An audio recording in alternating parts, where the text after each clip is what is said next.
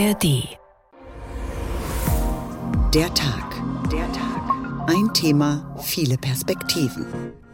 Mit Oliver Glab, herzlich willkommen. We are on a highway to climate hell. Ich bin wütend auf die Politik, weil es interessiert sie in Wirklichkeit nicht wirklich. Ihre Klimapolitik wird von den Menschen im Land mehrheitlich nicht mehr mitgetragen. Und so darf Klimaschutz nicht vermittelt werden. Um unter 1,5 Grad zu kommen. Mit Verboten, Regulierungen, unkalkulierbaren Kosten. Jedes Land leidet jetzt von Klimawandel und von den Auswirkungen. Und deswegen hoffe ich einfach, dass die Menschen einfach aufwachen und wir wirklich als Gemeinschaft etwas dagegen machen. Ist es einfach? Nein. So viele Krisen vor Augen und im Kopf. Wo bleibt da noch Platz für den Klimaschutz? Für einen Klimaschutz, der auch gut durchdacht und wirksam ist. Naja, der Klimawandel läuft uns nicht weg, könnte man sagen, aber genau das ist ja das Problem. Der Klimawandel sitzt uns weiter im Genick und um ihn zu bekämpfen, müssen wir uns ihm erstmal zuwenden und ihn dabei wie den sprichwörtlichen Stier bei den Hörnern packen. Aber für viele Menschen gibt es zurzeit jede Menge Gründe, genau das nicht zu tun. Umstrittene politische Maßnahmen wie das Heizungsgesetz haben viele Menschen verschreckt und umso mehr fühlen sich viele genervt von mahnenden Stimmen aus der Klimaschutzbewegung. Geld für Klimaschutzmaßnahmen ist auch keines da, denn im Bundeshaushalt klafft ein Milliardenloch. Und überhaupt scheint der Klimawandel zumindest bei uns so weit weg, dass man ihn ohne Probleme aus dem Hirn und dem Herzen verdrängen kann. Zumal der Gedanke an Erderwärmung sich doch gerade jetzt im kalten, regnerischen November so gar nicht aufdrängen will. In Dubai, in den Vereinigten Arabischen Emiraten, könnte das leichter fallen, zum einen in der Wüste und zum anderen am Konferenztisch des 28. Weltklimagipfels, der schon bald in der ersten Dezemberhälfte in Dubai tagen wird. Dort immerhin bei der COP28 steht der Klimaschutz auf der Tagesordnung. Aber mit welchen Erfolgsaussichten, wenn das Thema doch auf der politischen und gesellschaftlichen Agenda allem Anschein nach so weit nach unten gerutscht ist? Unbequem und teuer, Klimakrise abgesagt, so heißt diesmal der Tag. Ein Thema, viele Perspektiven, sowohl die Sendung als auch der Podcast in der ARD Audiothek. Und wir fragen uns und unsere Gäste, wie schaffen wir Platz für die Bewältigung der Klimakrise in unseren Köpfen, auf der politischen Agenda und im Alltag? Einfach wird das sicher nicht. Das hören wir jetzt erstmal im Bericht unseres Berliner Hauptstadtkorrespondenten Martin Polenski. Manche sprechen von Klimawandel, manche von Klimakrise, manche von Klimakatastrophe. Aber egal wie man es nennt, das Thema ist auf der allgemeinen Besorgnisskala etwas nach unten gerutscht. Das zeigen nicht nur aktuelle Meinungsumfragen, das ist auch der Eindruck von Greenpeace-Geschäftsführer Martin Kaiser. Nach Corona und mit den Kriegen in der Ukraine, jetzt in Israel, ist doch eine Krisenmüdigkeit in der Gesellschaft zu spüren und auch eine Abwehr, was neue Krisen angeht. Dabei hat sich die Bundesregierung zum Ziel gesetzt, den Klimaschutz zu einem Kernthema der Ampelpolitik zu machen. So ernannten die Grünen die frühere Greenpeace Internationalgeschäftsführerin Jennifer Morgan zur Sonderbeauftragten für internationale Klimapolitik im Auswärtigen Amt. Aus Morgens Sicht ist Deutschland mittendrin in der Energiewende und das führe zu verstärktem Diskussionsbedarf. Ist es einfach? Nein. Ist es notwendig? Ja. Bringt es Chancen? Absolut. Die Bundesregierung beschwört die Vorteile der grünen Energiezukunft. Die Transformation werde für hohe Wachstumsraten sorgen. Nach dem Motto Sonne und Wind stellen keine Rechnung. Aber erstmal kostet der Umbau der Energieversorgung sehr viel Geld. Zusätzlich soll auch die Industrie auf Nachhaltigkeit umgerüstet werden, etwa die Auto- oder Stahlbranche. Nach Einschätzung des Politikwissenschaftlers Uwe Jun von der Universität Trier stößt diese Transformation bei vielen auf Skepsis, zumal die staatlichen Fördermittel seit der gescheiterten Schuldenumwidmung um 60 Milliarden Euro geschrumpft sein könnten. Es bestätigt die äh, Befürchtungen vieler, dass eben die deutsche Volkswirtschaft die hohen Energiepreise nicht stemmen kann, dass der Wandel zu schnell geht, die Transformation zu schnell geht und dass Deutschland am Ende abgehängt wird. Auf jeden Fall ist die Skepsis in der Bevölkerung sehr groß, dass Deutschland eben hier sich übernimmt. Auch die Debatten über das Heizungsgesetz seien ein Beispiel dafür, dass viele Bürger Sorge hätten, ambitionierten Klimaschutz gar nicht bezahlen zu können, so der Politikwissenschaftler. Greenpeace-Chef Martin Kaiser spricht sogar von einer verheerenden Performance der Ampelkoalition, ausgerechnet beim Klimaschutz, fehlende Geschlossenheit und schlechtes Management. Heizungsgesetz ist ein gutes Beispiel. Wenn ein Gesetz nicht zusammen präsentiert wird, gleichzeitig mit den Förderprogrammen, wie man die Menschen auch unterstützen will bei wichtigen Investitionsentscheidungen, ist es natürlich leicht auch Spielball der Regenbogenpresse oder der politischen Opposition. Und so darf Klimaschutz nicht vermittelt werden. Die Akzeptanz habe gelitten, so Kaiser. Politikwissenschaftler Uwe Jun macht dafür auch Teile der Klimabewegung verantwortlich. Fridays for Future habe noch versucht, den gesellschaftlichen Konsens für mehr Klimaschutz zu stärken. Die letzte Generation agiere dagegen deutlich radikaler. Diese Radikalität der Maßnahmen stößt auf weite Ablehnung in der Bevölkerung. Und das hat eben auch dann die Gegner stärker hervorgerufen, äh, dann eben überhaupt äh, die Sinnhaftigkeit von Klimaschutzmaßnahmen in Frage zu stellen. So schreitet die Erderwärmung zwar voran, aber Klimaschutz polarisiert mehr denn je. Die Bundesregierung steht vor der Herausforderung, eine Klimapolitik zu machen, bei der die meisten mitgehen sagt unser Berliner Hauptstadtkorrespondent Martin Polanski. Er hat uns aber auch viel von Krisenmüdigkeit erzählt, von mangelndem Vertrauen in die regierende Ampelkoalition, von viel Skepsis in der Bevölkerung und großen Zweifeln, ob die Kosten zu stemmen sind, die der Klimaschutz mit sich bringt. Und davon, dass die weit verbreitete Kritik an radikalen Methoden der sogenannten letzten Generation bei einigen Menschen auch dazu führt, beziehungsweise von ihnen zum Anlass genommen wird, den Klimaschutz an sich abzulehnen. Samira El-Wassil ist als Journalistin und Podcasterin unter anderem für den Spiegel, für das Online-Magazin Übermedien und den sogenannten Piratensender Powerplay tätig. Guten Tag. Hallo, guten Tag, Herr Glab, grüß Sie. Wie sehr hat der Klimaschutz aus Ihrer Sicht in letzter Zeit an Bedeutung verloren? Äh, an Bedeutung hat er natürlich gar nicht verloren. Die Frage ist, wie sehr ist er verankert in den Köpfen und Herzen der BürgerInnen? Und ich glaube, er hat leider ein paar Fehlerzählungen erfahren im Laufe der letzten Monate und vielleicht auch der letzten zwei Jahre. Denn das Problem ist nach wie vor, dass die äh, Diskussion und der Diskurs, der politische Diskurs über den Klimaschutz äh, als programmatisches Projekt der Grünen verzwergt wird. Und das schadet eben dem Kampf gegen die Klimakrise enorm. Das heißt also, auch andere politische Kräfte müssten sich dieses Thema mehr zu eigen machen, meinen Sie, oder? Absolut, absolut. Also man kann es von zwei Seiten aufziehen. Man kann einerseits sagen, man könnte sich ja nichts unideologischeres vorstellen als den Erhalt der Lebensgrundlagen und den Erhalt der Lebensgrundlagen zu verteidigen. Und das nicht nur für einen selbst, sondern für kommende Generationen. Das ist ja ein komplett unideologisches Projekt. Das könnte man sagen. Man könnte aber auch gleichzeitig sagen, abhängig von den Werten, die jemand vertritt oder abhängig auch von den politischen Dispositionen, ist der Klimaschutz in allen politischen Richtungen verhaftet und verankert. Das ist einerseits ein konservatives Projekt und ich könnte mir wirklich nichts traditionelleres oder konservativeres vorstellen als die Bewahrung der Heimat, das, was wir heute Heimat und Leben und Umwelt nennen, die Bewahrung dessen, was, wenn wir da jetzt tatsächlich in die ähm, christliche Ausrichtung der CDU gehen, die ja eben das C auch im Namen trägt, äh, die Bewahrung der Schöpfung. Und andererseits könnte man sagen, es ist auch ein grundliberales Projekt, weil es um die Verteidigung der Freiheiten in einer Gegenwart geht, die wir jetzt verteidigen müssen, um auch in der Zukunft eben diese Freiheiten bewahren zu können, um auch in Zukunft eine liberale Gesellschaft, so wie sie eben dem liberalen Projekt vorschwebt, äh, bewahren und verteidigen zu können. Aber es ist natürlich auch ein linkes Projekt. Also es ist äh, sowohl in Interesse der Sozialdemokraten als auch der Linken, Klimaschutz aktiv zu fördern und nicht die ganze Zeit eben als grünes elitäres Projekt irgendwie viel wahrzunehmen oder viel zu erzählen. Denn ähm, ökologische Gerechtigkeit gibt es eben nicht ohne Gerechtigkeit. Und diese Gerechtigkeit ist nicht nur auf das globale Moment bezogen, der globale Norden und Süden, sondern auch auf nationaler Ebene. Man konnte es im Ahrtal sehen. Da war es tatsächlich so, dass die finanziell schwächsten Personen am meisten und am stärksten betroffen waren von der ähm, Zerstörung, die dort stattgefunden hat, aufgrund der Überschwemmungen, die eben im Zuge der Klimakrise häufiger werden. So, jetzt haben das Sie, heißt, ja, jetzt, jetzt haben alle Sie, ja, Farben sind bedient.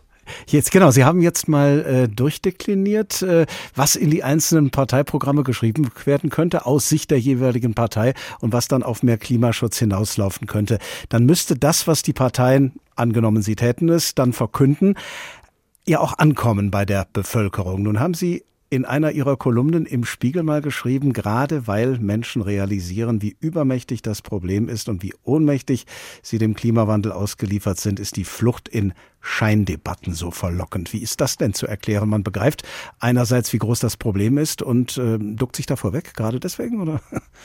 Es ist einfacher daraus kulturkämpferisches Schattenboxen zu machen, als sich mit der Wahrhaftigkeit und den Konsequenzen der Klimakrise emotional und intellektuell auseinandersetzen zu müssen. Und deswegen verfangen wir auch ne, im Gesellschafts-, im zivilen Diskurs gerne in diese Bereiche des Kulturkampfes, die aber eben von politischer Seite und manchmal auch in Form von Medienkampagnen, wie wir es jetzt bei der Bild äh, gesehen hatten, in Bezug auf eben den Heizungsumbau, ähm, angeboten und vorangetrieben werden, weil es ist bequemer auf dieser Ebene, es ist bequemer auf der Ebene des Kulturkampfes eben ähm, diese Taubenschacherei zu betreiben. Und ich möchte da zwei Leute eben zitieren. Einerseits Marc Schieritz von der Zeit, der eben gesagt hat, die Ölheizung wird in Deutschland behandelt, als sei es ein schützenswertes Kulturgut. Und Robin Alexander, der in einer Hart aber fair Sendung eben gesagt hat, es gibt in diesem Land Menschen, die sich über das Autofahren identifizieren. So, und das sind die Sachen, das sind die Triggerpunkte, wie der Soziologe Steffen Maus ja rausgearbeitet hatte, an denen wir gut aktiv werden, gut mobilisiert werden und gut auch eine Konkretisierung dessen haben, was wir jetzt vielleicht verlieren könnten oder wovon wir uns bedroht fühlen. Und da gehen wir gerne emotional und intellektuell hin, aber wir müssen es schaffen, sozusagen das Ganze wieder aufzuskalieren, aufzuspreizen und wirklich da auch auf einer längeren Zeitebene uns damit auseinanderzusetzen und uns eben nicht auf diese politischen Debatten einlassen. Wie schaffen wir das denn? Da sind wir nämlich schon bei der Frage, die uns in dieser Folge von der Tag ein Thema viele Perspektiven die ganze Zeit über beschäftigen wird. Wie schaffen wir Platz für die Bewältigung der Klimakrise in unseren Köpfen und auf der politischen Agenda? Welche Vorschläge haben Sie da? Wir müssen ein Gefühl dafür bekommen, was die Konsequenzen von ausbleibendem Klimaschutz für uns und für kommende Generationen sind. Was bedeutet das für unser Leben und für das Leben der Menschen, die nach uns kommen? Unserer Kinder, unserer Enkelin, unserer Paten, Töchter, Paten, Söhne, all der Menschen, die nach uns kommen. Und dieses Bewusstsein und diese Konkretisierung mit der Auseinandersetzung dieser Kon Konsequenzen muss für uns mobilisierend wirken und Motor werden für ein Ausüben eines größeren Drucks auf die Politik. Denn dann, die Politik macht gerade noch nicht genügend. Dann ist die Aufgabe aber immer noch schwieriger genug, selbst wenn man dieses Ziel im Auge hat. Jennifer Morgan, die Beauftragte für den Klimaschutz im Auswärtigen Amt, wir haben es eben im Bericht unseres Korrespondenten Martin Polanski gehört, hat gesagt, äh, es ist notwendig, dieser Klimaschutz, aber es ist nicht einfach.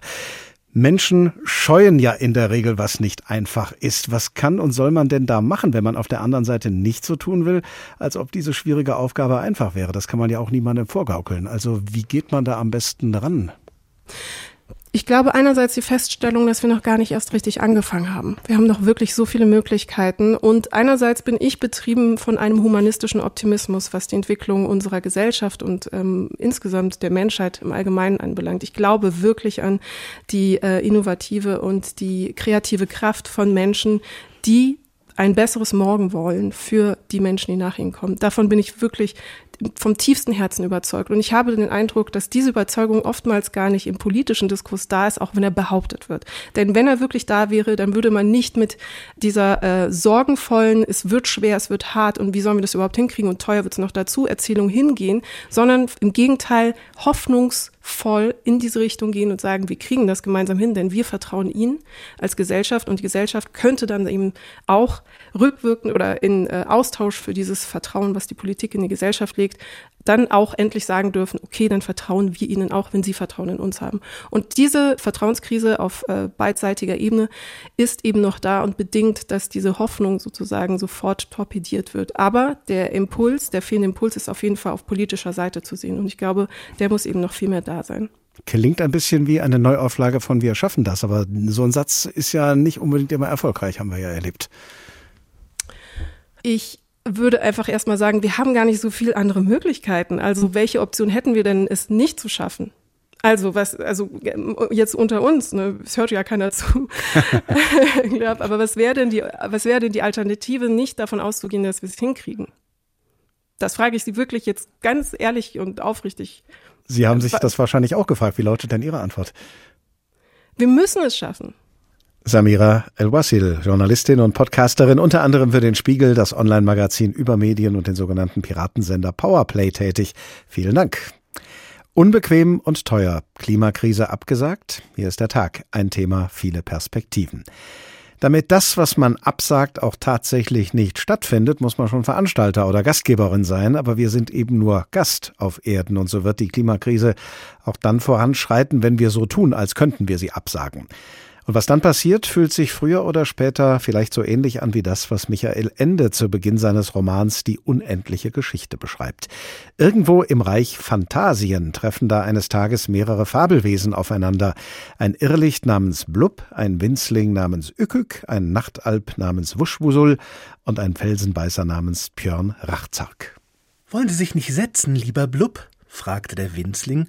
Eigentlich, antwortete das Irrlicht, bin ich sehr in Eile und wollte Sie nur fragen, ob Sie mir vielleicht sagen können, in welche Richtung ich von hier aus zum Elfenbeinturm komme.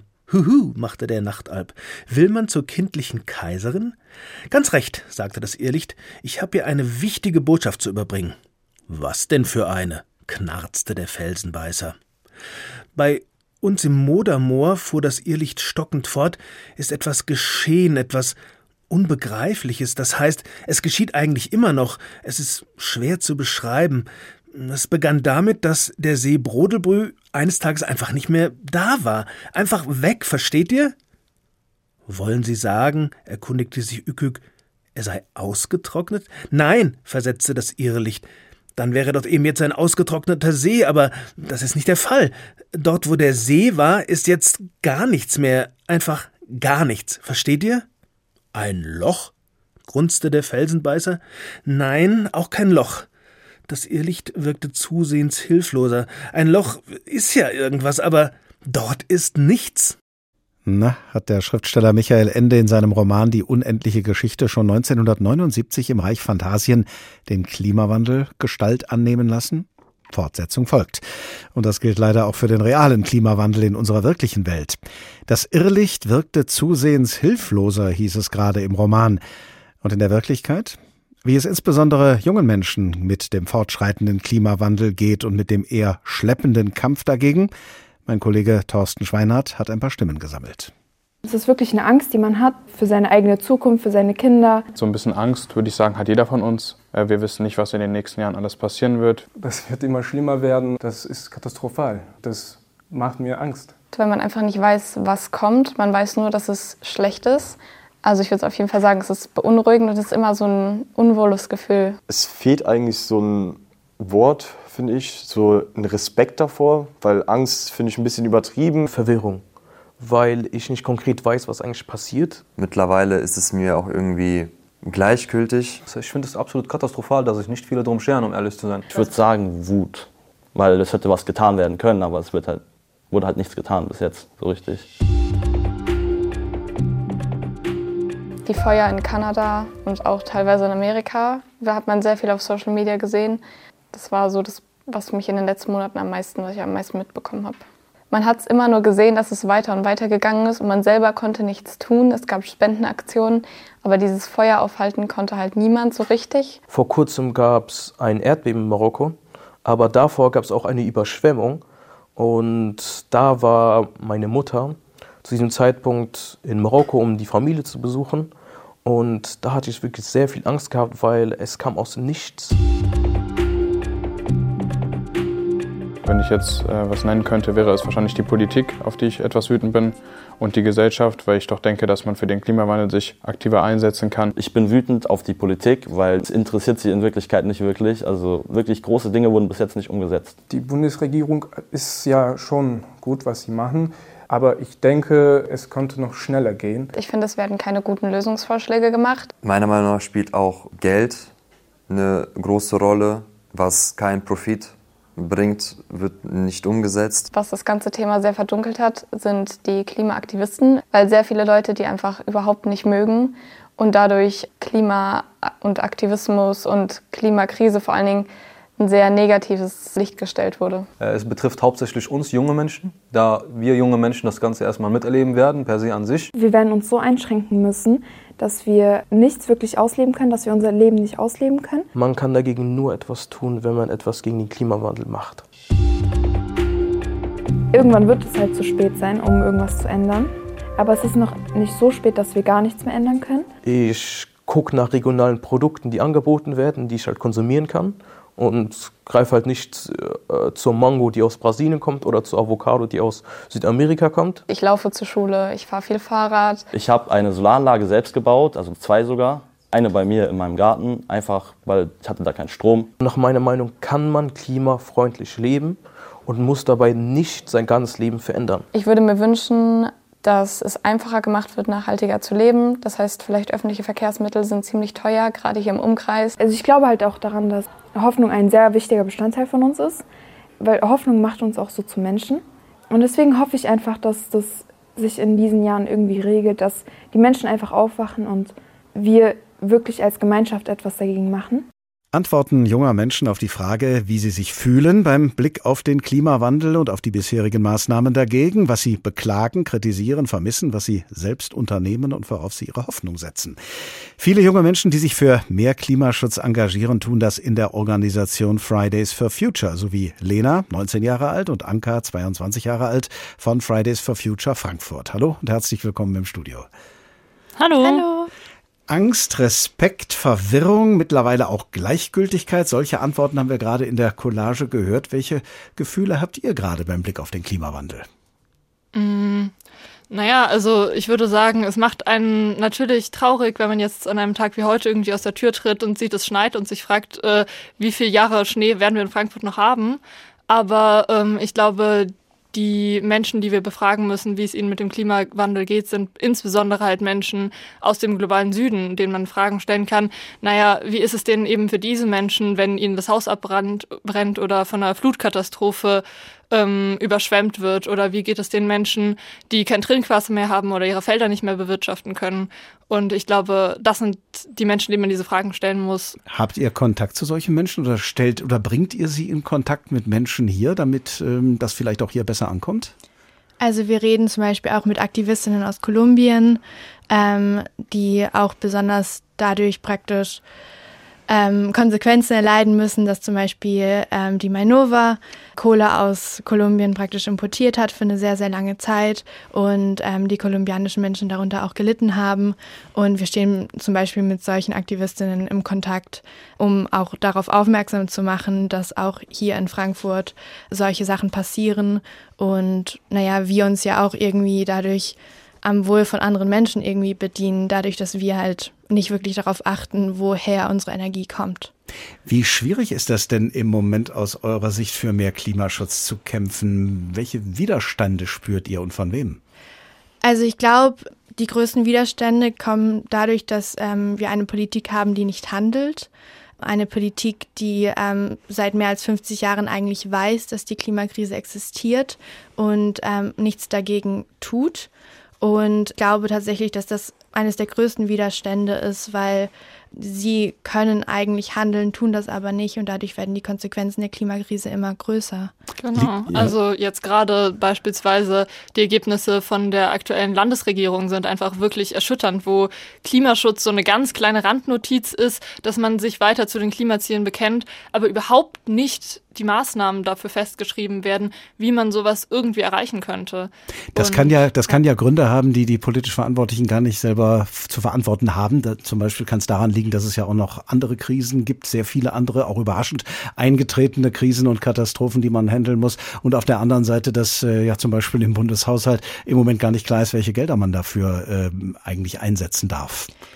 Also ich glaube, zu dem ersten Punkt, ich glaube, man darf nicht Krisen gegeneinander ausspielen. Jede Krise ist schlimm und wir müssen halt in dieser Zeit lernen, wie man auf unterschiedliche Krisen halt versucht, gleich viel Aufmerksamkeit zu lenken, ähm, weil diese sind alle zeitgleich passierend. Es ist nicht so, dass die eine plötzlich anhält zu passieren, nur weil es gerade zwei oder drei andere Krisen gibt. Und ich glaube, dass die Regierung sehr wohl Verantwortung hat, wie viel ähm, Augenmerk sie auf die Klimakrise lenken. Und ähm, ich glaube, im Moment ist es der Regierung wichtiger, eine äh, menschenfeindliche Migrationspolitik und mehr Profit in Wirtschaftssystemen zu sehen als in der Klimakrise. Gut, das wären dann wieder andere Themen, die andere Sendungen äh, verdienen würden. Ähm, die Frage, die wir heute durch diese Folge von der Tag ein Thema viele Perspektiven ziehen, lautet, wie schaffen wir Platz für die Bewältigung der Klimakrise in den Köpfen der Menschen und auf der politischen Agenda? Wie sieht denn da euer Ansatz bei Fridays for Future aus? Naja, unser Ansatz heißt Klimagerechtigkeit. Und Klimagerechtigkeit bedeutet eben nicht nur CO2-Emissionen reduzieren, sondern bedeutet, wir wollen, dass alle Menschen ein gutes Leben haben, und zwar jetzt und in der Zukunft und das auf globaler Ebene. Ein ganz großes Problem ist, dass halt immer wieder Klimaschutz als was dargestellt wird, was soziale Ungerechtigkeit verschärft. Das ist eine Sorge von sehr vielen Menschen, dass sie persönlich ökonomische Nachteile daraus haben, wenn man Klimaschutz betreibt. Aber es ist eben möglich, einen Klimaschutz zu machen, von dem gerade ärmere Menschen vielleicht sogar profitieren würden, weil sie viel weniger schuld sind an der Verursachung der Klimakrise. Man kann Klimaschutz glaube ich, erst dann wirklich machen, wenn man ihn verbindet mit anderen Kämpfen und wenn man es dadurch schafft, viele Menschen für Klimaschutz zu gewinnen äh, und in breiten Allianzen aus der Zivilgesellschaft auf die Straße zu gehen und das einzufordern. Wie Weil die Politik macht es nicht von alleine. Wie versucht ihr das denn? Du hast jetzt gerade beschrieben, worauf ihr die Aufmerksamkeit lenken wollt, aber äh, wie packt ihr das an im Moment, wo viele Menschen ja den Kopf mit ganz anderen Sachen voll haben? Also wir versuchen vor allem durch Schülervernetzungen aktiv an Schulen zu gehen, um junge Leute auf die Straße zu kriegen, weil ähm, junge Menschen sind diejenigen, die am meisten unter der Klimakrise leiden werden. Deswegen ist es uns wichtig, dass deren Stimmen laut werden. Und was wir auch gerade machen, ist eine Wir fahren zusammen Kampagne. Das ist eine Kampagne mit ähm, Beschäftigten des ÖPNVs, wo wir versuchen, eine zukunftsfähige Verkehrswende zu planen. Und das sind zum Beispiel zwei Punkte, in denen wir versuchen zu mobilisieren, zu organisieren und ja genau Kampagnen zu machen, die wieder mehr Platz für Klimaschutz hoffentlich in der Gesellschaft machen. Nun ist es ja schon so, dass Menschen, die sich für mehr Klimaschutz engagieren, so wie ihr zum Beispiel, anderen Menschen damit auch schon mal auf die Nerven fallen. Das ist vielleicht auch äh, wichtig, dann, damit das Thema nicht an Aufmerksamkeit verliert. Aber Menschen zu sehr auf die Nerven fallen, das ist ja dann auch schon mal kontraproduktiv. Welche Erfahrungen macht ihr da mit dem Austarieren? Ja, wie, wie sehr sollen wir nerven? Wie, wie sehr können wir es uns leisten zu nerven? Wie wenig können wir darauf verzichten zu nerven? Mm, ich glaube, Provokation oder das Ausloten von Grenzen ist eben wichtig, um in Frage zu stellen, wie dieses System, was eben Menschen und Natur ausbeutet, gerade funktioniert und wie die Probleme davon sind. Es ist klar, dass wir dabei auch extreme Widerstände erfahren, weil eben fossile Lobbys extrem stark sind und sich bestimmte Sachen einfach sehr stark in die Köpfen von Menschen auch eingeschrieben haben, dass bestimmte ja, fossile Strukturen als was angesehen werden, was irgendwie ganz notwendig ist, wie irgendwie sein Auto zu haben etc. Und wenn wir solche Dinge in Frage stellen, ist das natürlich nicht immer leicht. Aber ich glaube, es gibt halt einfach keine Alternative dazu. Also wenn die Alternative ist, wir schauen einfach mal weiter und dann gucken wir, ob wir ein paar Jahrzehnte hier halt noch leben können und wenn nicht, dann halt nicht das kann es am Ende auch nicht sein. Kommt ihr denn manchmal an den Punkt, wo ihr sagt, ach, jetzt müssen wir mal einen Gang zurückschalten, denn sonst erreichen wir das Gegenteil von dem, was wir eigentlich erreichen wollen? Ich glaube, man muss nicht unbedingt weniger radikal in seinen Forderungen sein. Man muss nur immer wieder sich daran erinnern, dass man diese Forderungen erklären muss. Ist euch da was erinnerlich aus jüngster Zeit, dass ihr jemanden überzeugt habt, der äh, am Anfang zurückhaltend war und sich dann durch äh, die Art und Weise, wie ihr auf ihn eingewirkt habt, dann vielleicht anders besinnt?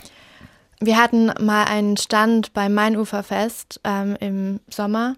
Da bin ich auf ein Ehepaar zugelaufen habe geflyert und mit denen geredet. Und die sind mir erst ähm, sehr wütend entgegengekommen und haben auch gesagt, ähm, wir unterstützen das nicht und wir finden das doof, was sie machen.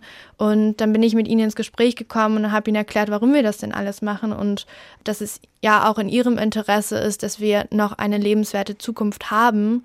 Und am Ende des Gesprächs hatte ich das Gefühl, dass ich zu ihnen durchgedrungen bin und dass sie der Sache auch irgendwie anders gegenüber gestanden haben plötzlich. Also ich glaube, dass viele Menschen sehr negativ eingestellt sind gegenüber der Klimaschutzbewegung, weil sie Dinge aus den Medien sehen, die oft sehr überspitzt dargestellt werden und naja, dann auch ein bestimmtes Bild im Kopf haben. Und ähm, ich glaube, so auf persönlicher Ebene kann man Menschen auch sehr viel besser erreichen. Anka, 22 Jahre und Lena, 19 Jahre alt von Fridays for Future Frankfurt. Dankeschön, vielen Dank für den Besuch. Danke auch. Vielen ja, Dank. Danke. Kehren wir an dieser Stelle nochmal zurück in die unendliche Geschichte, also den gleichnamigen Roman von Michael Ende. Der spielt in dem fiktiven Reich Phantasien und dort ist vor kurzem ein See verschwunden, weil er vielleicht einer Art von Klimawandel zum Opfer gefallen ist. Dort, wo der See war, ist jetzt jedenfalls nichts mehr. Das hat ein Irrlicht gerade einem Nachtalb, einem Winzling und einem Felsenbeißer berichtet, die ihm unterwegs begegnet sind. Die drei anderen wechselten Blicke miteinander. Wie sieht denn das aus, das Huhu, dieses Nichts? fragte der Nachtalb. Das ist es ja gerade, was so schwer zu beschreiben ist, versicherte das Irrlicht unglücklich. Es sieht eigentlich gar nicht aus. Es ist, es ist, ach, es gibt kein Wort dafür. Es ist, fiel der Winzling ein, als ob man blind wäre, wenn man auf die Stelle schaut, nicht wahr? Das Irrlicht starrte ihn mit offenem Mund an. Das ist der richtige Ausdruck, rief es. Aber woher, ich meine, wieso? Oder kennt ihr auch dieses?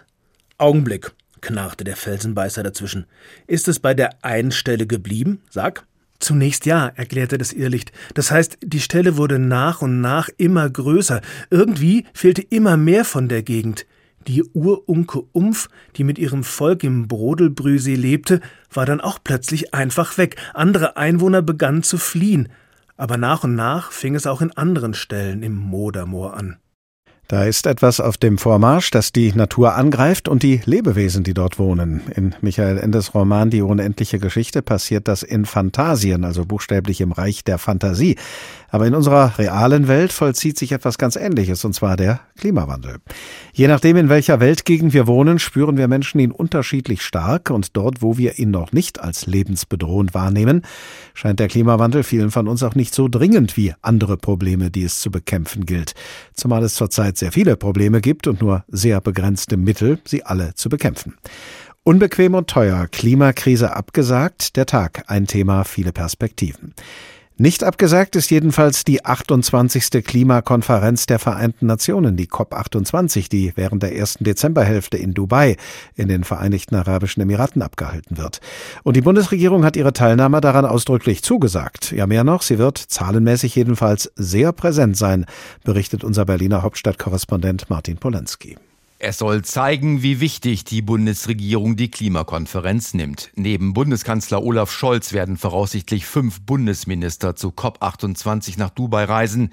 Das sogenannte Team Deutschland will den globalen Klimaschutz vorantreiben, trotz der internationalen Krisen und der zunehmenden Blockbildung. Jennifer Morgan, die Sonderbeauftragte für internationale Klimapolitik im Auswärtigen Amt. Klar, es gibt viele Krisen im Moment, aber wir müssen alles zusammendenken. Und jedes Land leidet jetzt von Klimawandel und von den Auswirkungen. Und es ist ein Moment, wo wir alle zusammen zeigen können, dass Multilateralismus funktioniert. Außenministerin Annalena Baerbock von den Grünen formuliert drei Ziele, die gemeinsam mit den EU-Partnern in Dubai erreicht werden sollen, damit sich die Erde langfristig um nicht mehr als 1,5 Grad erwärmt. Es geht um eine förmliche Vereinbarung, dass der Ausbau der erneuerbaren Energien bis 2030 verdreifacht wird und sich die Steigerungsrate der Energieeffizienz verdoppelt. Und drittens. Gleichzeitig müssen wir den schrittweisen weltweiten Ausstieg aus der fossilen Energie jetzt endlich ebenso vereinbaren, zuallererst im Energiesektor.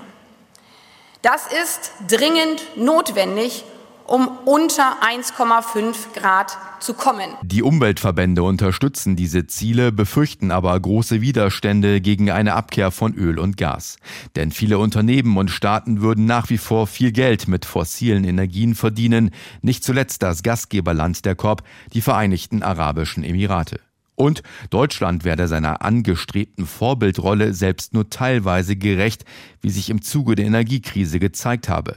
David Rüfisch von German Watch und Viviane Radatz vom WWF. Die Ampelregierung hat sich ein ambitioniertes Programm gesetzt und viel angegangen, aber trotzdem haben wir auch in Deutschland noch eine massive Lücke bis 2030. Es wurde international von den Ländern wahrgenommen, dass Deutschland vorübergehend Kohle wieder mehr verfeuert hat.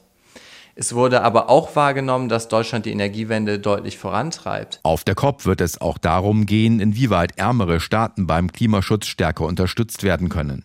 Die Bundesregierung hat im letzten Jahr rund 6,4 Milliarden Euro dafür bereitgestellt. Unklar ist, inwieweit wegen der Haushaltssperre derzeit neue Zusagen bei der COP gemacht werden können. Sonja Peterson, Expertin für Klimapolitik beim Institut für Weltwirtschaft in Kiel, sieht Deutschland weiter in der Pflicht. Wenn Deutschland sich als Vorreiter sieht in der Klimapolitik und auch als ein Land, das Verantwortung übernimmt, glaube ich, müssen die Industrieländer noch sehr lange ähm, den Rest der Welt geeignet unterstützen. Auch Deutschland. Generell gilt auch vor dieser Klimakonferenz in Dubai, Deutschland sieht sich zusammen mit Europa als Antreiber für mehr globalen Klimaschutz. Entscheidend wird aber sein, inwieweit sich große Treibhausgasverursacher wie China, die USA oder Indien auf Vereinbarungen einlassen. Und das wird sich zeigen auf der COP28, der 28. Klimakonferenz der Vereinten Nationen.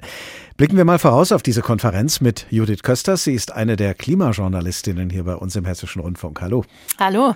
Außenministerin Annalena Baerbock, wir haben es eben gehört, spricht von drei Zielen. Den Ausbau erneuerbarer Energien bis 2030 verdreifachen, die Steigerungsrate der Energieeffizienz zu verdoppeln und aus fossilen Energien auszusteigen.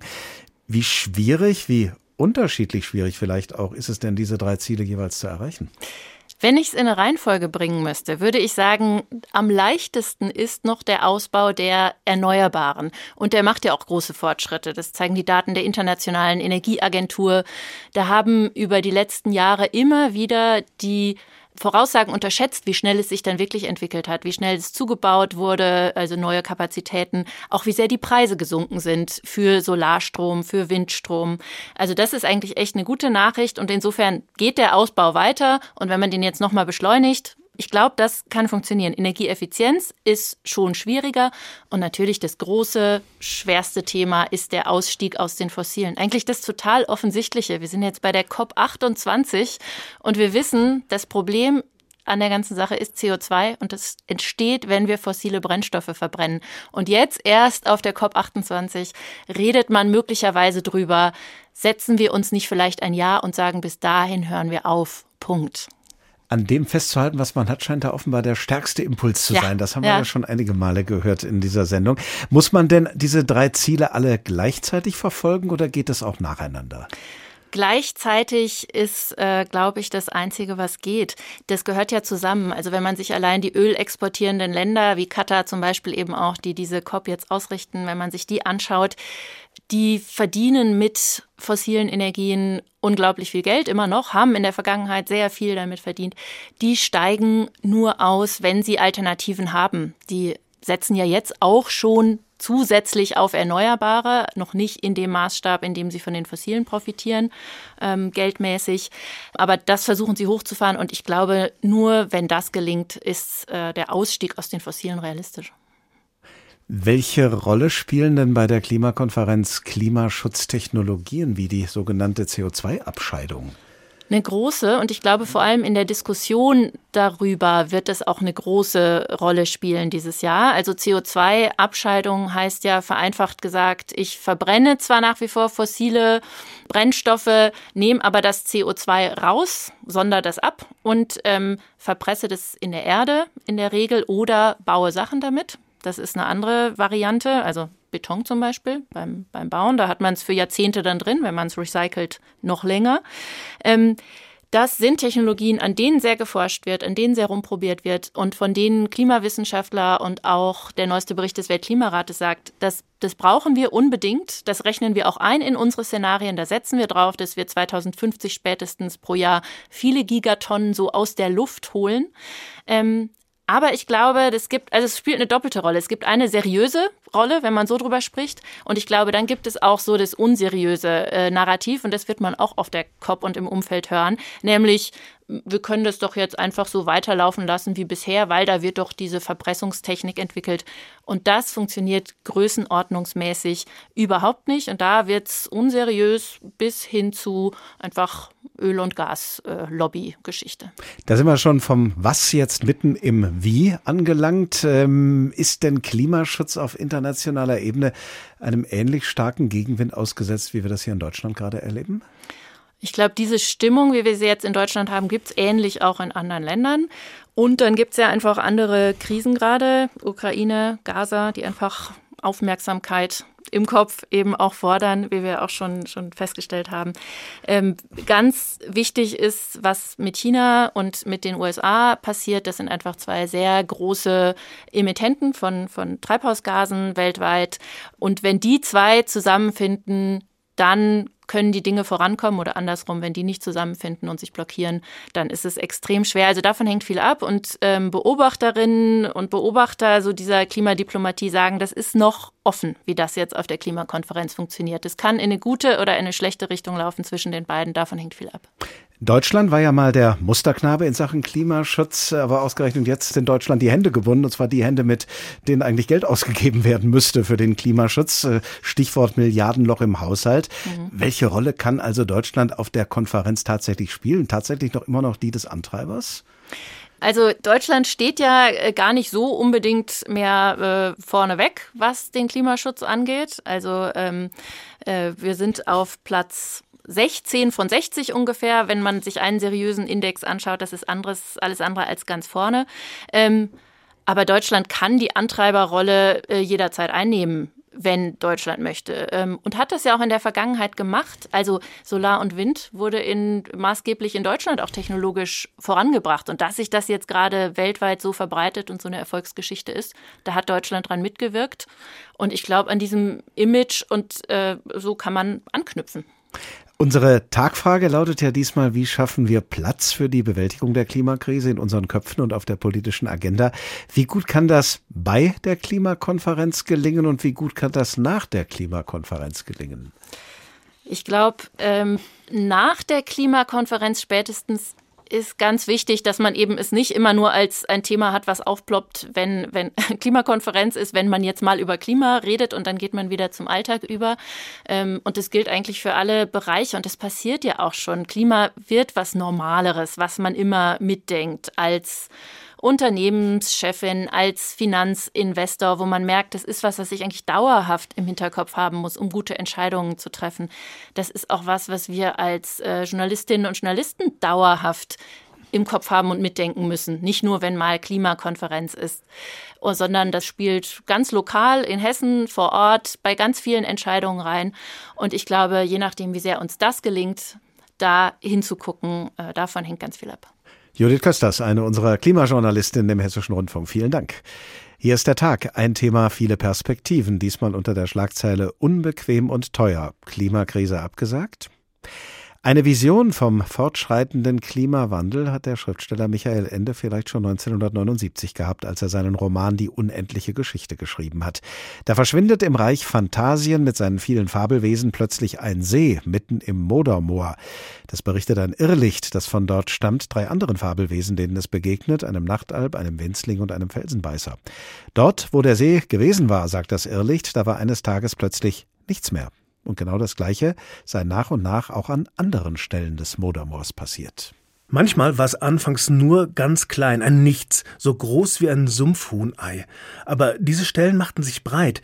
Wenn jemand aus Versehen mit dem Fuß hineintrat, dann war auch der Fuß weg oder die Hand oder was eben sonst reingeraten war. Niemand von uns konnte sich erklären, was diese schreckliche Sache sein konnte, woher sie kam und was man dagegen tun sollte und da es von selbst nicht wieder verschwand, sondern sich immer mehr ausbreitete, wurde schließlich beschlossen, einen Boten zur kindlichen Kaiserin zu senden, um sie um Rat und Hilfe zu bitten. Und dieser Bote bin ich. Die anderen drei blickten schweigend vor sich hin. Huhu, ließ sich nach einer Weile die jammernde Stimme des Nachtalbs vernehmen. Dort, wo ich herkomme, ist es genau dasselbe, und ich bin mit dem gleichen Ziel unterwegs. Huhu. Der Winzling wandte sein Gesicht dem Irrlicht zu. Jeder von uns, piepste er, kommt aus einem anderen Land Phantasiens. Wir haben uns ganz zufällig hier getroffen, aber jeder bringt der kindlichen Kaiserin die gleiche Botschaft. Und das heißt, ächzte der Felsenbeißer, ganz Phantasien ist in Gefahr.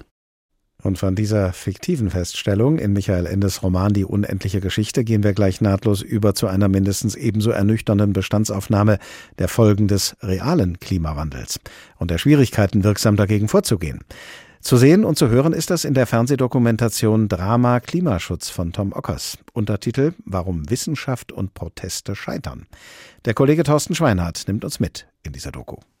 Überall verkohlte Bäume. Leblos wie Zahnstocher ragen die Stümpfe aus der aschegrauen Erde. Der Klimaforscher Mojib Latif steht auf dem ehemaligen Truppenübungsplatz Lübten in Mecklenburg-Vorpommern, dort, wo im vergangenen Sommer verheerende Waldbrände wüteten. Das ist so unbeschreiblich, sowas habe ich noch nie gesehen. Und äh, es ist ja alles tot, alles zerstört. Nur eine von vielen Folgen des menschengemachten Klimawandels, für jeden sichtbar. Mehr noch, Wissenschaftler wie Mojib Latif haben seit langem bewiesen, dass alles noch schlimmer werden wird, wenn wir nicht sofort etwas ändern. Das Klimasystem ist praktisch wie ein fahrender D-Zug, äh, bei dem man die Notbremse zieht dieser D-Zug, der wird auch nicht sofort anhalten, sondern der wird noch viele hundert Meter weiterrollen. Und in der Situation sind wir im Moment. Unmissverständlicher geht's doch nicht. Müsste dieses Wissen uns nicht dazu bringen, endlich zu handeln? Leider nein, stellt Mojib Latif fest. Ich arbeite seit Jahrzehnten in der Forschung. Ich kommuniziere die wissenschaftlichen Ergebnisse und ich muss einfach sehen, dass das irgendwie relativ wenig gebracht hat. Aufklärung allein reicht also nicht aus. Was braucht es stattdessen, damit sich bei uns endlich was bewegt? Vielleicht noch mehr Proteste wie die der letzten Generation? Latif kann die Wut der Aktivisten und Aktivistinnen verstehen. Ihre Radikalität lehnt er jedoch ab. Was ich überhaupt nicht akzeptieren kann, niemand steht über dem Gesetz, auch wenn die Ziele noch so her sein mögen. Trotzdem, irgendwie müssen wir zum Handeln kommen, zumal es mächtige Akteure gibt, die mit allen Mitteln gegen mehr Klimaschutz arbeiten. Starke Lobbygruppen, finanziert von Öl- und Gaskonzernen, verbreiten nach wie vor Falschinformationen und leugnen den menschengemachten Klimawandel. Ein Narrativ, das viele Menschen nur zu gerne annehmen, erklärt Stefan Rahmsdorf vom Potsdam Institute for Climate Impact Research. Und man muss ja auch sehen, dass äh, sowohl viele Menschen in der Wirtschaft, aber auch der Normalbürger ja eigentlich den Wunsch hat, dass nichts dran ist an dem Klimawandel. Das heißt, es gibt einen Markt, für Ausreden beim Klimawandel nichts zu tun. Wenn wir am liebsten gar nichts ändern wollen, tja, hat die seriöse Klimaforschung dann überhaupt noch eine Chance, die Welt zu retten? Ja, sagt der Neurowissenschaftler Henning Beck. Man sollte nicht davon ausgehen, dass eine Gesellschaft, weil sie sich das moralisch vornimmt, die Welt zu retten, auf einmal die Welt rettet. Ja, es, ist, es ist die Psychologie, die Art des Denkens, was über, über Erfolg und Misserfolg da entscheidet. Für Henning Beck liegt die Lösung im menschlichen Gehirn. Wir Menschen sind von Haus aus leider gar nicht gut darin, vernünftig und langfristig zu handeln. Es wäre schön, wenn es hier irgendwo einen Knopf gäbe, wo ich draufdrücken kann und dann habe ich sofort eine neue Handlung in, in meinem Gehirn drin. Das Gehirn braucht ziemlich lange, um neue Gewohnheiten anzunehmen. Alte Verhaltensweisen dagegen wollen wir um nichts in der Welt loslassen. Hinzu kommt, dass uns Dinge, die in der Zukunft liegen, kaum emotional berühren. Mein eigenes Ich in 20 Jahren ist für mein Gehirn wie eine komplett fremde Person. Und deswegen kann ich auf Kosten der Zukunft sehr leicht leben. Sie kann sich ja nicht wehren. Nur was wir im Hier und Jetzt erleben, weckt wirklich große Gefühle in uns. Darin liegt für Henning Beck aber auch der Schlüssel, wie man Menschen doch zum Klimaschutz motivieren kann. Man rettet die Welt, wenn man konkret einen Nutzen im Hier und Jetzt hat und das langfristig auch funktioniert. Also Beispiel, wenn ich jetzt nachhaltige Bioprodukte kaufen will, dann müssen die eben jetzt cool sein und nicht irgendwann in 20 oder 30 Jahren die Welt gerettet haben. Klimaschutz muss einen Mehrwert bieten, den Menschen sofort spüren. Erst dafür fangen wir an, uns zu ändern. Nicht, weil wir müssen, sondern weil wir wollen. Mehr Klimaschutz, weil sich das so gut anfühlt. Drama Klimaschutz, warum Wissenschaft und Proteste scheitern. Eine Dokumentation von Tom Ockers, zusammengefasst von meinem Kollegen Thorsten Schweinhardt. Professor Volker Quaschning ist Professor für regenerative Energiesysteme an der Hochschule für Technik und Wirtschaft in Berlin und er hält nicht nur Lehrveranstaltungen für seine Studierenden, sondern macht auch regelmäßig Podcasts für alle Interessierten und zwar zum Thema Klimaschutz. Guten Tag. Ja, schönen guten Abend. Klimaschutz muss einen Mehrwert bieten, den Menschen sofort spüren, haben wir gerade gehört. Zunächst mal, Herr Professor Quaschning, stimmen Sie diesem Prinzip zu? Funktionieren wir Menschen genau so und nur so? Ja, es ist immer so, die Frage der Psychologie spielt natürlich eine enorm große Rolle. Wir brauchen eigentlich zwei Sachen. Also man sagt immer so Pain and Pleasure. Wir müssen natürlich irgendwie einen Handlungsdruck haben. Das heißt, wir müssen verstehen, also dass die Klimakrise dramatisch ist. Das sehen wir ja zunehmend. Manche Leute versuchen das aber dann zu verdrängen. Und wir müssen natürlich auch Pleasure. Das heißt, es muss Spaß machen. Klimaschutz muss sexy sein. Und da müssen wir natürlich noch ein bisschen dran arbeiten, weil natürlich gerade in den letzten Diskussionen, die wir gesehen haben beim Heizungsgesetz oder auch beim, beim Diesel oder beim, beim Entsp entsprechenden Aus der Verbrennermotoren. Da hat man natürlich viel Emotion dagegen gemacht. Kann Klimaschutz denn bei allem Verzicht, der damit verbunden ist, wirklich einen Mehrwert bieten, den Menschen jetzt sofort spüren? Ist das möglich? Naja, viele Klimaschutztechnologien haben ja durchaus einen gewissen Sexappeal. Ne? Also Elektroautos ist zwar auch ein bisschen ein Kulturkampf, den wir da sehen, aber alle Menschen, die selber ein Elektroauto haben, die wollen nie wieder zurück, weil einfach der Fahrspaß zum Beispiel viel, viel größer ist. Es ist viel cooler, dann auch ein Elektroauto zu haben. Wir haben bei der Wärmepumpe Vorteile, die wir gar nicht diskutiert haben. Ne? Wir haben durch die Klimakrise immer heißere Sommer. Wir können mit der Wärmepumpe auch kühlen. Das heißt, wir können gerade bei heißen Sommern sogar Leben damit retten, indem wir einfach die Wohnungstemperaturen runterbringen. Und das sind also schon verschiedene Vorteile. Und jeder, der eine Solaranlage hat, der hat richtig Spaß dabei. Ich kenne viele Leute, die eine Anlage haben und dann immer täglich schauen, oh, was hat mir das jetzt gebracht? Das ist also auch irgendwie ein Mehrwert, den man gar nicht in Euros messen kann, aber der die Leute einfach begeistert. Und da steckt dann am Ende auch ein bisschen an. Motivation für die Bevölkerung ist eine Sache, aber in einem Ihrer Podcasts haben Sie auch mal die Frage aufgeworfen, muss man sich Klimaschutz leisten können? Zu welchen Erkenntnissen sind Sie denn da gekommen? Naja, wir haben das Problem, dass wir beim Klimaschutz am Anfang erstmal investieren müssen. Ne? Also das heißt, ich muss halt ins Elektroauto, die sind teurer, ich brauche eine Solaranlage, die kostet Geld, ich muss mein Gebäude dämmen. Für einzelne Menschen ist das kein Problem. Andere haben natürlich, äh, wenn sie ein geringeres Einkommen haben, Schwierigkeiten. Und wir müssen in Deutschland natürlich schauen, dass wir die Kosten gerecht verteilen. Aber wir verstecken uns ja auch immer hinter den Menschen mit, mit geringem Einkommen. Es ist immer die, äh, die äh, arme Zahnarzthelferin, die aus dem Umland nach Berlin fahren muss, die sich dann das Auto nicht mehr leisten kann, die dafür herhalten muss. Ganz arme Menschen haben aber gar kein Geld für Autos. Das heißt also, eigentlich wäre es ja sozial viel gerechter, den öffentlichen Nahverkehr auszubauen. Und diese Diskussion müssen wir mal ehrlich führen. Und ähm, gerade diese Finanzdiskussion, die wird eigentlich vorgeschoben. Und ich glaube, wir müssen ganz klar trennen. Einerseits haben wir den Klimaschutz, andererseits haben wir soziale Unwuchten in Deutschland. Aber die darf man nicht immer zu Lasten des Klimaschutzes lösen. Warum sagen Sie, man versteckt sich dann hinter solchen Leuten. Dieselbe Haltung ist ja auch die, man stellt sich hinter sie, man, man stellt sie in den Vordergrund und lenkt die Aufmerksamkeit drauf. Na, ich kann sie ja einfach unterstützen. Also das mhm. ist ja einfach eine Frage. Wenn, wenn die alleinerziehende Mutter aus dem Umland Probleme hat, finanzieller Art und Weise, dann müssen wir diskutieren, wie hier der, das Einkommen, der Wohlstand, der Reichtum in Deutschland verteilt ist. Das ist aber eine Diskussion, die muss sich unabhängig von dem Klimaschutz führen. Und ich kann ja nicht immer sagen, weil wir hier soziale Unwuchten haben, lassen wir das mit dem Klimaschutz. Das heißt, man muss beides tun, die sozialen Unwuchten beseitigen, aber gleichzeitig Klimaschutz machen. Und ich glaube nicht, dass es irgendwie notwendig ist, den Klimaschutz hinterher anstehen zu lassen, weil Deutschland ist reich genug. Wir haben 5 Billionen Euro auf dem Sparkonten in Deutschland. Das heißt also, das ist eine Verteilungsfrage. Aber ähm, so teuer können Sie Klimaschutz gar nicht machen, dass die Sparvermögen in Deutschland dafür nicht reichen würden. Nun erleben wir aber gerade, dass die Frage, muss man sich Klimaschutz leisten können, eben nicht nur eine individuelle Frage ist, sondern auch eine haushaltspolitische Frage. Die Antwort scheint zu lauten, ja, wir müssen uns Klimaschutz leisten können, denn wir brauchen dazu Haushalts Haushaltsmittel, äh, die wir dafür nicht nur verwenden können, sondern auch dürfen. Nun sind Sie kein Haushaltspolitiker, können das Problem fiskalisch nicht lösen. Aber was sagen Sie als Wissenschaftler? Geht Klimaschutz nur, wenn man ihn sich leisten kann? Oder muss man ihn sich unter allen Umständen leisten und alles andere beiseite schieben? Naja, kein Klimaschutz verursacht ja auch Kosten und das wird erheblich teurer. Das sagen alle Studien. Wenn wir jetzt weiter so machen, dann werden die Kosten so stark steigen, dass wir das nicht mehr finanzieren können.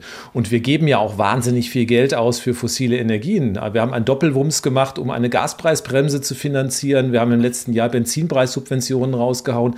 Das hat man sich ja auch alles geleistet. Das heißt, wir geben momentan mehr Geld aus aus für Subventionen klimaschädlicher Technologien, als das Haushaltsloch ist.